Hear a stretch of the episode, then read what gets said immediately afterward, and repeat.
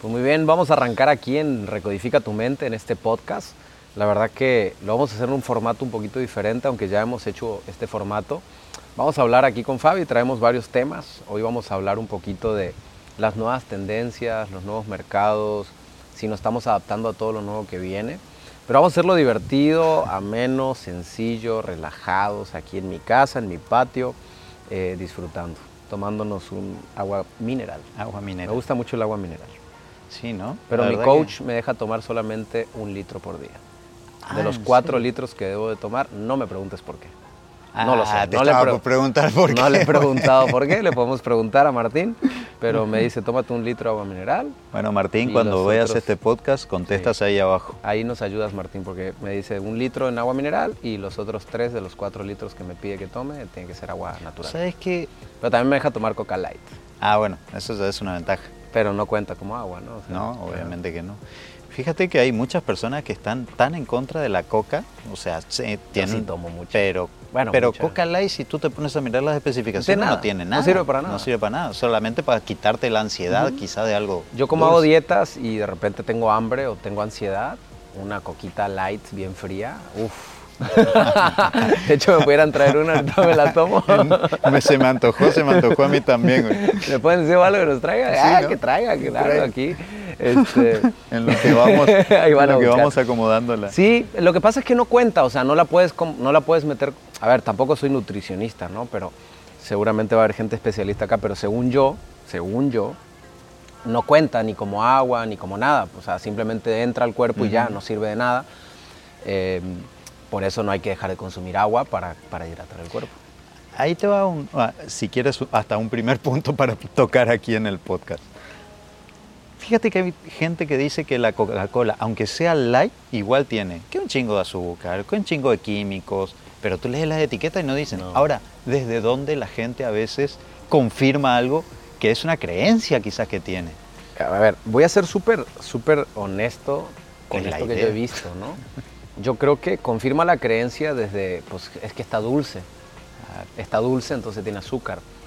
Pero eh, creo que es de mucha ignorancia decir eso, porque al fin y al cabo yo he hecho dietas donde he bajado hasta 8% de grasa tomando coca light todos Pero los me días. consta, güey, ahorita Eh, estás súper marcado y tomas sí. un chingo de coca las veces No, que... pero es que está penadísimo por ley que en la etiqueta y más empresas tan grandes. A ver, si tú eres una empresa chiqui- chiquitita, no Quizá. se debe, No se debe. pero pudieras manipular tu tabla nutricional y, venderla.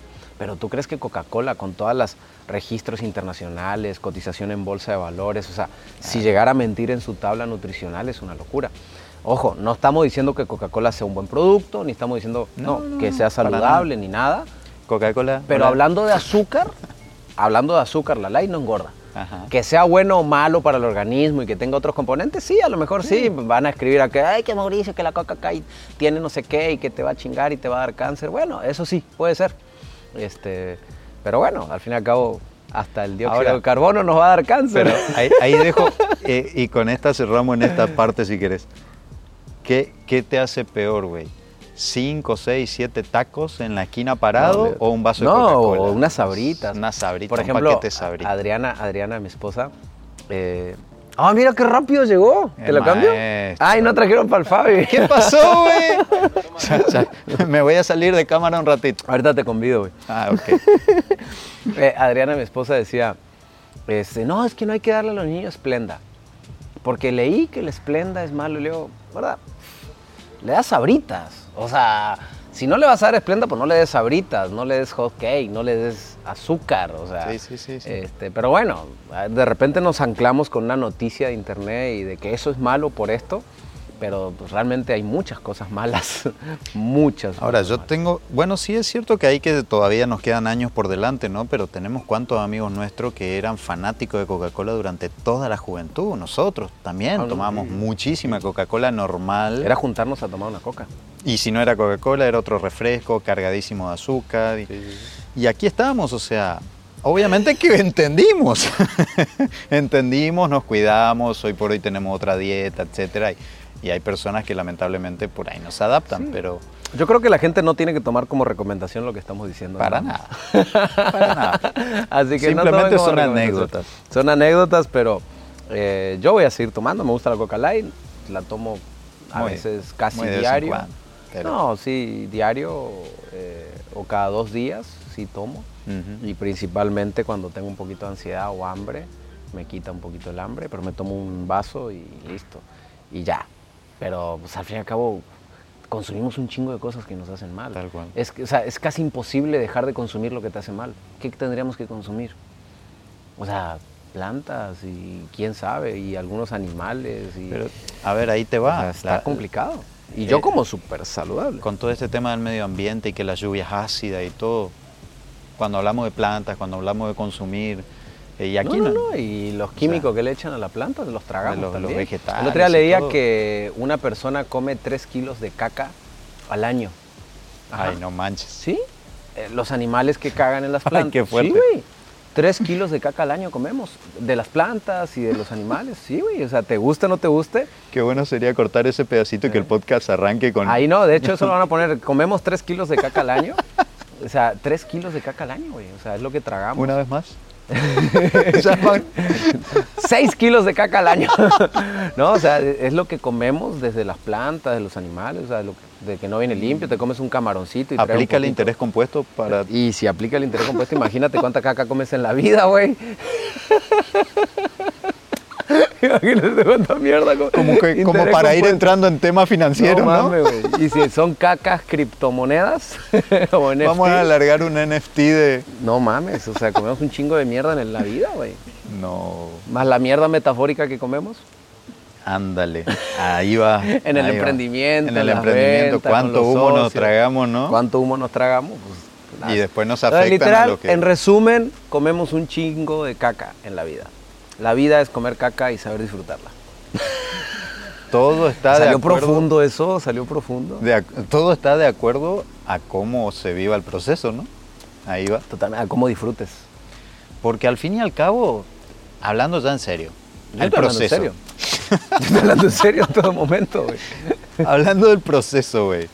eh, realmente a veces las personas eh, no vivimos ciertos procesos que pudieran ser más ameno quizás y llevarnos desde un pensamiento, desde una emoción, etcétera, a mejores resultados por no vivir ese proceso como corresponde, en una dieta, en una ida al gimnasio, en un emprendimiento, en la, o sea, eh, ¿cómo, cómo ves tú esa parte de, de la vivencia del proceso? A ver, yo creo que la gente se concentra en lo que duele. Y ahí así hiperfoco en lo que duele. Entonces te casas y te concentras en lo feo que es no tener libertad. Mm, Tienes un hijo y te concentras en no dormir. Eh, haces dieta y te concentras en lo que no comes. Empiezas el emprendimiento y te concentras en que no tienes dinero. O sea, te estás concentrando en lo que te duele. O sea, le estás poniendo el foco a lo que te duele. Pero realmente detrás de todo eso también hay cosas placenteras. O sea, detrás de casarte hay cosas placenteras. Que llegas a tu casa, tienes con quien compartir, que duermes con alguien todas las noches, güey. Si lo haces o no lo haces ya es tu problema, pero duermes con alguien todas las noches. O sea, ¿cuánta gente no hay sola diciendo, puta, quisiera dormir con cualquiera esta noche? ¿Y quiénes sí duermen con cualquiera? Eh, entonces creo que la gente se concentra en, en- o sea, ante cualquier situación tenemos muchas miradas. Pero la gente hoy en su mayoría decide mirar lo negativo de esa, de esa situación. Entonces siempre va a ser doloroso. Hasta a mí me va a doler. O sea, si yo me pongo ahorita a mirar lo que estoy dejando de comer en mi dieta, te aseguro que me voy a sentir triste. No triste, pero eh, ansioso. Si miro lo que estoy perdiendo con tanto viaje, eh, seguramente me voy a sentir... eh, Lo que ajá. estás perdiendo con tanta dieta. O sea, Ujú, Mau, ayer fuimos a almorzar juntos. Yo te vi la cara cuando estabas almorzando. o- o- es más, tú, tú ya, ya te habían traído tu plato porque habías pedido lo que la dieta te permitía. Sashimi es pescado eh, y salmón, tiritas Claro, crudas cruda. con pepino. Por eso lo trajeron más rápido que el resto, Claro. que era más procesado, ¿no? Eran como Y 100 ju- gramos, de. Claro, o sea, era re poquito. Y encima, para colmo, se te sentaron los dos Fede al lado tuyo que pidieron no sé qué cosa, súper preparado y todo. Sushi que se veían riquísimos. Hermano, se te caía el... Claro, pidieron un sushi que estaba lleno de, de, de, de, de- de queso con tocino arriba. Ay, no mames, lo miré y dije, qué rico No, hombre, se ve. pero y a mí bueno. ni siquiera me gusta tanto el sushi. Pero hablando del proceso, güey, tú te reíste. O sea, tú, tú lo viviste ese momento y calculo que así como ese momento, pues... No, Adri me dijo, te cambio de lugar. Ella estaba más preocupada Sí, que yo. Me dice, te sí, cambio de sí. lugar para que te sientes lejos del sushi. Es que se notaba. Y le dije, no. No, no, no. No, no Porque en ningún momento hiciste con una, una intención de, de sufrimiento, no, sino no, que ya, no. ya lo tienes súper asumido. No sé si en algún momento pasaste o no ese proceso, pero yo no te- realmente tienes tan claro tu objetivo o tienes, no sé, tan asumido tu, tu rol dentro de esto que te pusiste, que digo, sea, el proceso... Creo que, que, a ver, hay días donde es más difícil y días más tranquilos. Por energía. Por energía, por Ajá. cansancio, por, pues, porque hay días que gastaste muchísima energía y no puedes más y eso te da ansiedad, hambre. Pero algo que entendí es que yo no miro el problema, yo miro la solución Siempre. o miro el objetivo. O sea, si mi objetivo es un cuerpo atlético, fitness, no el sushi. Entonces miro el sushi y claro, o sea, naturalmente digo, ay, güey, qué rico se ve. Claro, es, ¿no? O sea, se ve Es rico. biológico y se me antojó sí. y se me, se- la boca se me hidrató. Pero ya no estoy mirando eso. O sea, el placer de comerme el sushi son cinco minutos, tres minutos. Y ya, y se acabó.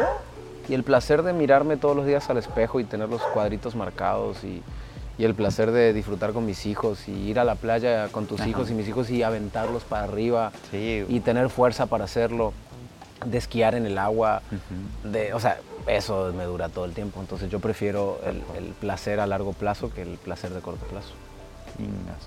Qué buen mensaje es. Preferir o priorizar el placer a largo plazo y no al corto Ojo, plazo. también hay momentos, y tú has visto, o sea, de que "Oye, hoy, hoy sí quiero comer algo rico, hoy sí quiero Bueno, cuando- comerme sí, una sí, nieve sí, o tomarnos un vino.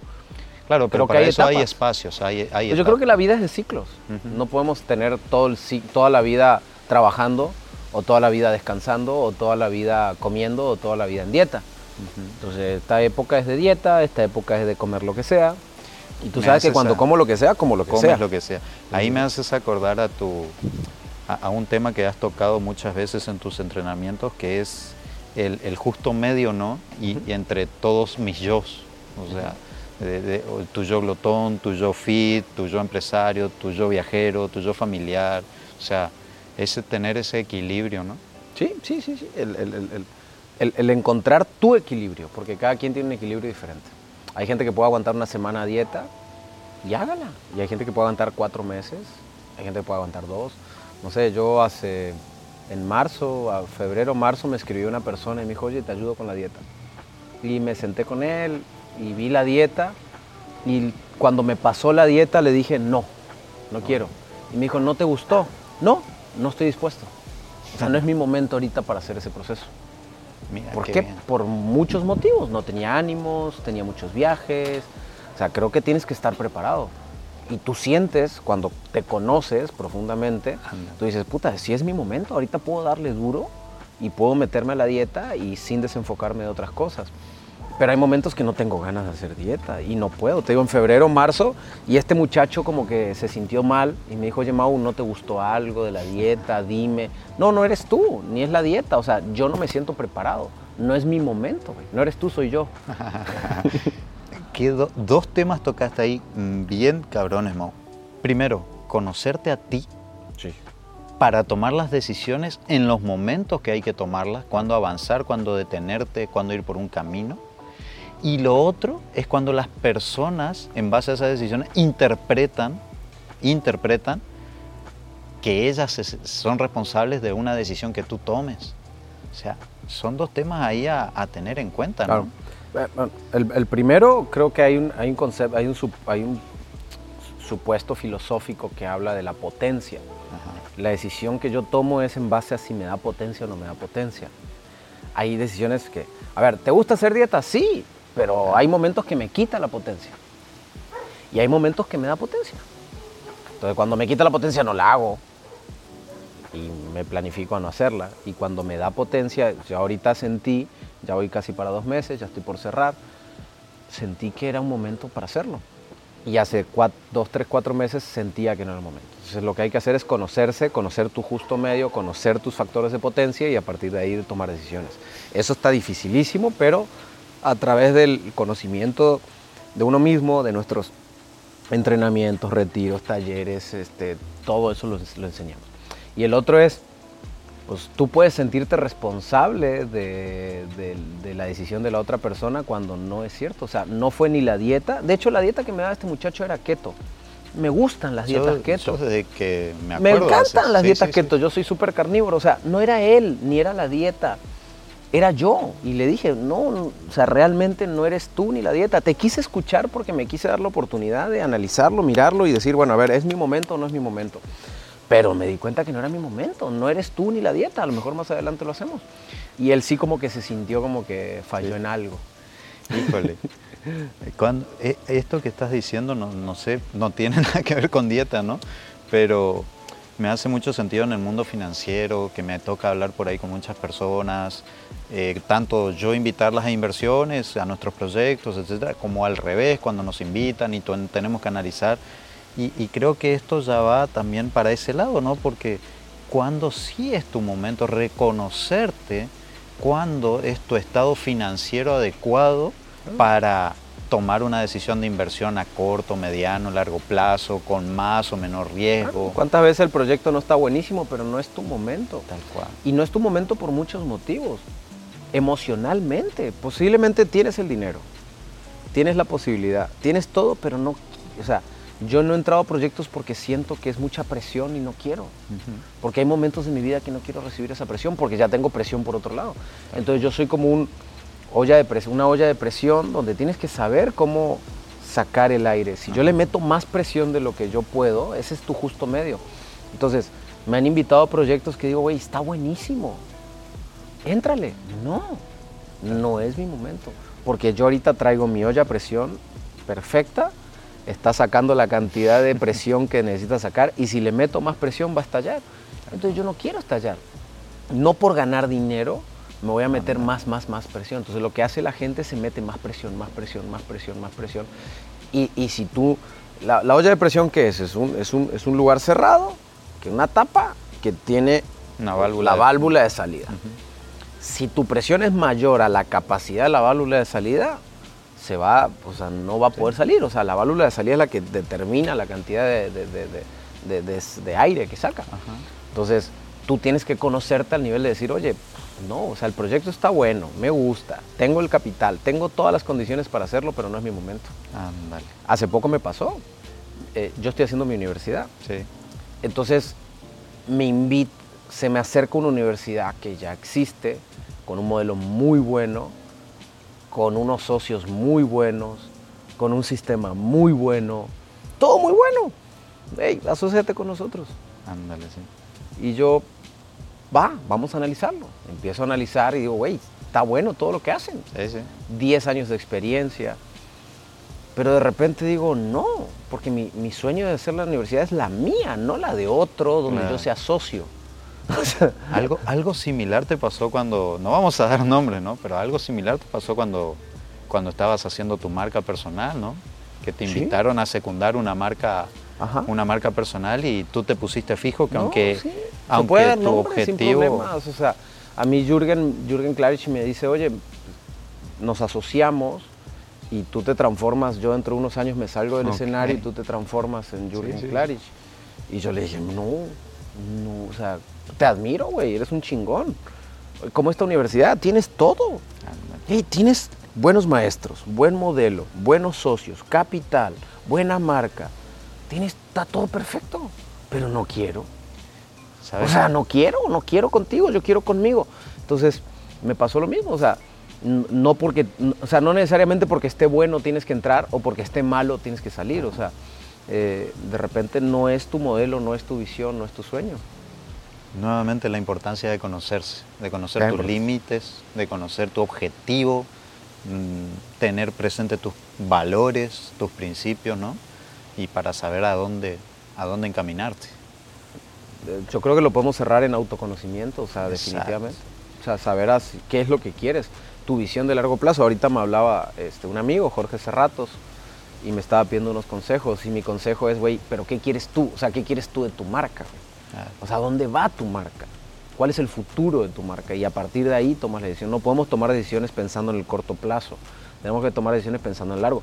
Ojo, he tomado muchas pensado en el corto, me he equivocado y hoy hablo desde la experiencia. Claro.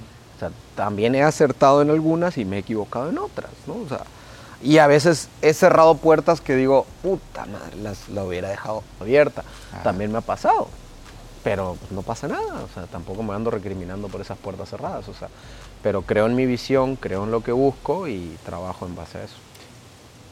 Y ya que hablas de cerrar puertas, vamos, hace un ratito hablábamos de temas financieros, y de sociedades y demás. Eh, hace poquito tuviste un tema con un, con un socio, creo que ya cerraste la puerta.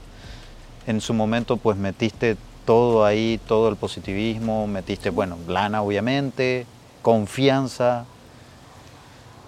No es la primera vez que te pasa y pa- pasas por un, un camino ahí de, de un socio que te, digo, no, no se ha comportado de la manera que se tenía que comportar por Sí, X. las cosas. ¿Cómo manejas esa, no sé si llamarlo frustración, ¿no? Porque apostaste, Pues me ha pasado varias, muchas veces, o sea, ahorita me acaba de pasar en los últimos dos meses, tres veces. Uf, o sea, tres veces. En tres meses, tres veces. Y no se dan las cosas. Entonces, el- el- el- a veces el negocio puede perder o ganar, eso es, eso es o sea, uno ya o sea, lo ya hace con esa sí, conciencia. o sea, tú ya sabes. El tema es cómo me comporto en esa pérdida o en esa ganancia. Porque en la ganancia también hay problemas, ¿no? Cuando quieren meter la mano más de lo que, les, lo que deben. O en la pérdida cuando no quieren meter la mano y deberían de meter, mete la mano, y también perdiste tú, ¿no? O sea, Claro. perdimos los dos, mete la mano tú y solucionalo. Entonces, eh, claro, me- me- quisimos probar con una empresa en bolsa de valores, Sí, sí, sí. en un mercado. Conocí una persona en- en- en- que, que tiene el modelo este hace 20 años y me dijo, güey, está buenísimo, métete, yo te enseño. Y le dije, no, yo no. Entonces yo contraté a un financiero y lo metí al modelo de esta persona. Y entonces lo mandé a Miami a que se eduque, lo mandé a México, que tome los cursos con esta persona que yo conocí. Y bueno, le metimos 100 mil dólares y perdimos, no, le metimos 80 y perdimos 50 en un ratito.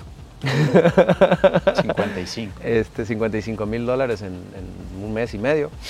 Eh, entonces, el problema no está ahí, el problema está en que, bueno, Actitudinal, el socio que yo tenía, pues me ocultó la información y no me quería decir nada de la pérdida. Yo creo que tenía como ese sentimiento del, del apostador de que, ah, voy y recupero y luego te digo, ¿no? O sea, ya, ya Ahí recuperado. quería.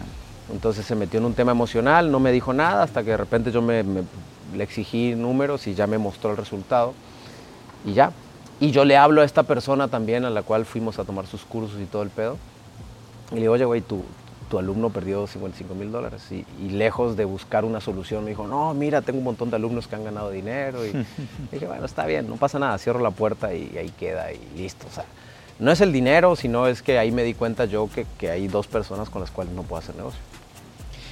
Eso, eh, ahí, ahí quería llegar un poco, ¿no? O sea, ah, recién hablábamos del proceso, lo viviste al proceso, pues ya, ya, ya hablabas de cerrar puertas y ya, ¿no es cierto? O sea, no es que te quedaste en la pérdida, no te quedaste en el sentimiento, simplemente hiciste tu resiliencia, sacaste pues el resultado, ya, ya el aprendizaje Sí. y, y para adelante. Y el que Y, sí. Pues, ¿qué vamos a hacer? O sea, el dinero ya está, o sea, el dinero se perdió. Es que ahí quiero llegar, porque sea, hay mucha gente que se queda ahí. Pues, mi cabeza rápido se va a qué hago mañana. O sea. ¿qué hago mañana para recuperar el dinero? O sea, Ándale.